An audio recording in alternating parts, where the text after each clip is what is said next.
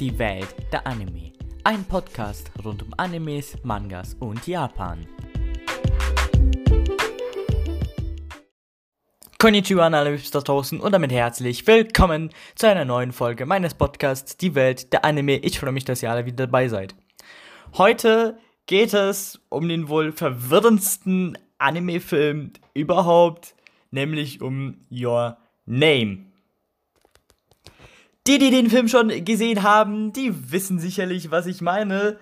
Denn trotz des Erfolges und der inneren Kraft, die Your Name in sich trägt, ist das eine sehr verwirrende Geschichte, die relativ schwer zu fassen ist.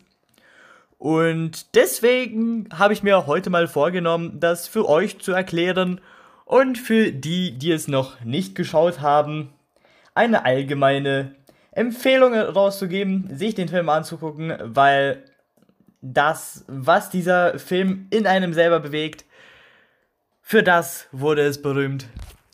Deswegen viel Spaß.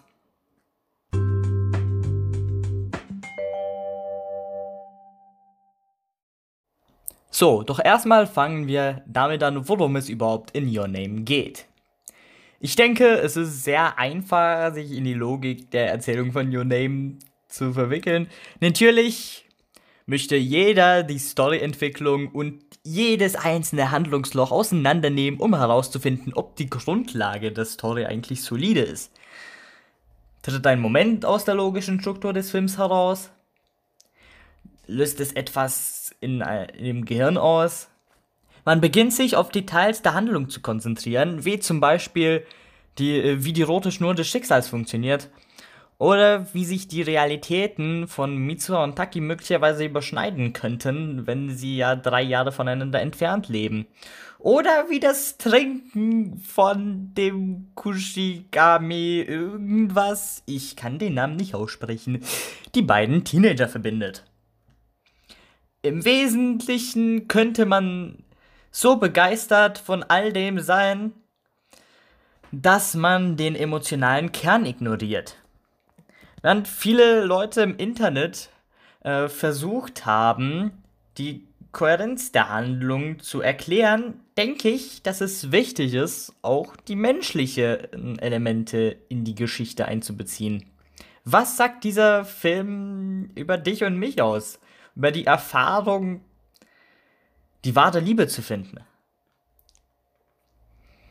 Und unsere wichtigsten Erkenntnisse darüber, worum es in Your Name geht, ist dieses Zitat vom Anfang des Films. Auf Anhieb werden äh, uns zwei Menschen vorgestellt, die sich mit jemand anderem verbunden fühlen. Aber nicht wissen, wer dieser jemand eigentlich ist. Es gibt eine Leere, die sowohl Taki als auch Mitsuha fühlen. Es fehlt etwas. Sie sind unvollständig. Sie drücken in diesem Zitat ihren Wunsch aus, ihre bessere Hälfte zu finden. Eben ihre wahre Liebe zu finden. Mitsaus und Takis Beschreibung dessen, was sie fühlen, wenn diese Kometen durch den Himmel fahren, ist nicht spezifisch, spezifisch? Lol, ich kann mal wieder kein Deutsch. Logisch oder eindeutig. Sie ist mehrdeutig, kryptisch und rätselhaft.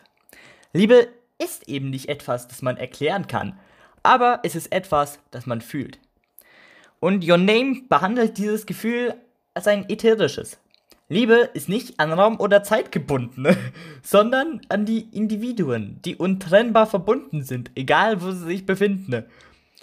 Und eben dieses Phänomen wird auf sehr überspitzte Weise dargestellt, dass sich die Leute eben über eine Entfernung von drei Jahren lieben. What the fluff? Ich denke, dies ist eine wichtige Denkweise, um in eine Handlungserläuterung des Films einzusteigen. Denn obwohl alle verwirrenden Handlungselemente von Your Name erklärt werden können, glaube ich, dass sie an Kraft und noch mehr Bedeutung gewinnen, wenn wir diesen Erklärungen mit Mitsuha und äh, Takis Wunsch verbinden können, Liebe zu finden. Ne? Ein Gefühl, mit dem wir alle mitfühlen können.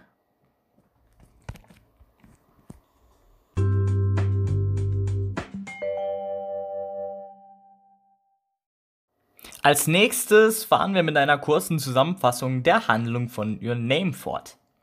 Ein Teil der Verwirrung, die die Leute mit Your Name haben, ist seine Struktur. Da Mitsuha drei Jahre hinter Taki existiert und der Film zufällig zwischen diesen Zeiträumen springt, fließt die Geschichte nicht so ganz in chronologischer Reihenfolge. Oft kann es sich so anfühlen, als würde Your Name absichtlich Informationen auslassen, um den Film zum Stolper zu bringen. Aber ich verspreche, und das kann man auch nachweisen, alle Details, die man zum Verstehen der Handlung braucht, sind gegeben. Und ich denke, die Handlung des Films kann viel besser verstanden werden, wenn wir alle Hauptkomponenten in chronologischer Reihenfolge anordnen. Ich werde euch gleich die Reihenfolge vorstellen, wie das alles eben chronologisch im Film eigentlich passiert ist, damit man sich das eben besser vorstellen kann.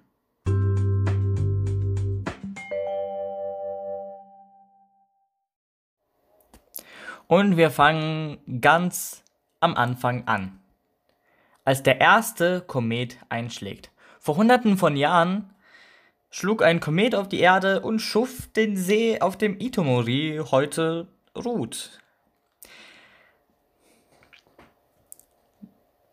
Danach stirbt die, äh, die Mutter von Mitsua.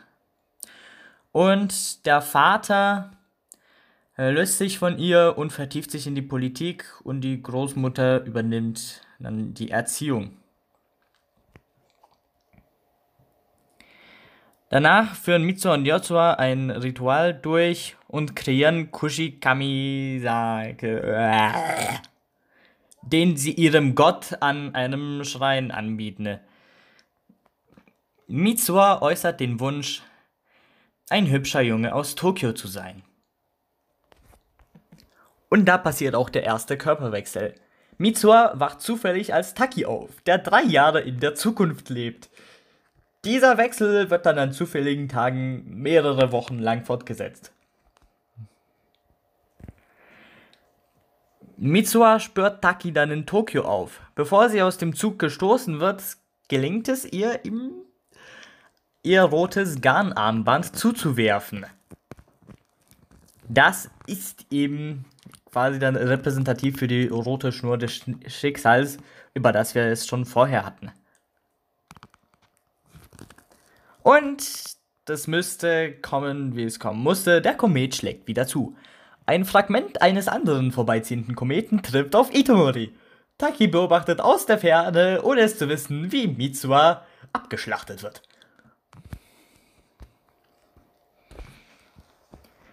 Nun ist der nächste Körperwechsel dran. Taki wacht nun drei Jahre vor Mitsuas Tod zufällig in Mitsuas Körper in einer alternativen Zeitleiste auf. Taki lernt Itomori äh, kennen. Der beschließt, Mitsua zu äh, suchen. Er erfährt dort eben, dass sie aus Itomori stammt, das drei Jahre zuvor vom Kometen zerstört wurde. Taki besucht dann den Schrein, an den er sich aus seiner Zeit in Mitsuas Leiche erinnert. Er trinkt den Kurika. Dann reist er in die Zeit zurück und erwacht in Mitsuas Körper an dem Tag, an dem der äh, Komet Itomori treffen wird. Taki bittet dann Mitsuas Freunde um Hilfe, um alle aus Itomori zu holen, bevor der Komet einschlägt. Bei Tassogare Doki, einer Tageszeit, in der verschiedene Welten verschmelzen, kehren Taki und Mitsua zu ihren Körpern zurück und treffen sich am Schrein. Taki gibt Mitsua ihr rotes Garnarmband zurück und trennt ihre Verbindung.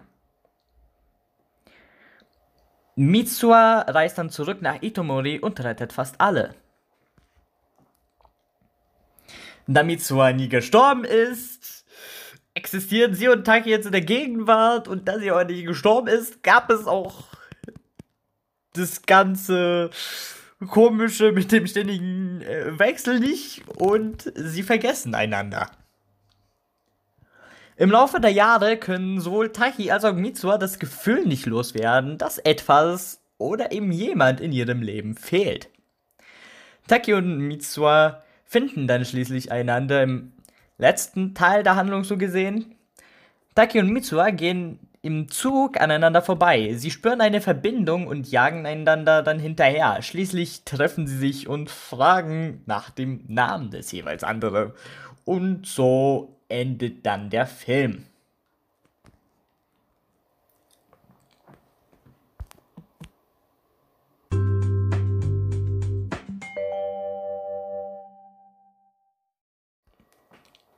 Für die heutige Folge reicht es allerdings, denn diese Analyse wird zwei Teile haben. In dem zweiten Teil werden wir uns dann zusammen äh, den äh, Film genauer angucken und jedes einzelne Element gemeinsam anschauen und analysieren,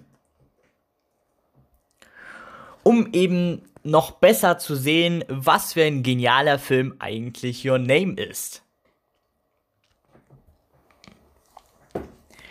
Nochmal sorry, dass ich es nicht genau eingeblendet oder gesagt habe, aber das, denke ich, sollte eigentlich klar sein, nachdem ich gesagt habe, dass ihr praktisch eine Zusammenfassung von dem Film hören werdet, dass es da eben zu Spoilern kommt. Ne? Ich dachte in dem Moment, dass es eigentlich offensichtlich ist, aber danach, noch im Laufe des Podcasts, ist mir dann aufgefallen, ja, nicht alle sind so schnell checkend und finden das selbst heraus, dass bei dem Wort Zusammenfassung eines Films es um riesige Spoiler der Handlung geht. Ne? ne also nochmal quasi als Hinweis und eine kleine Entschuldigung an die Leute, die das eben nicht so schnell checken. Habe ich nicht schnell genug daran gedacht. Ja. Wie immer könnt ihr mir euer Feedback auf Instagram schreiben. Auf Instagram heiße ich Michael-VDSHS. Dort könnt ihr mich eigentlich jederzeit erreichen. Ihr könnt mir natürlich äh, dort folgen. Oder ihr könnt auch eine äh, Direktbewertung für meinen Podcast dalassen. Ich, ich würde mich freuen, wenn ihr nächste Woche auch wieder dabei seid. Von mir war's das. Auf Wiederhören und Sayonara. Die Welt der Anime. Ein Podcast rund um Animes, Mangas und Japan.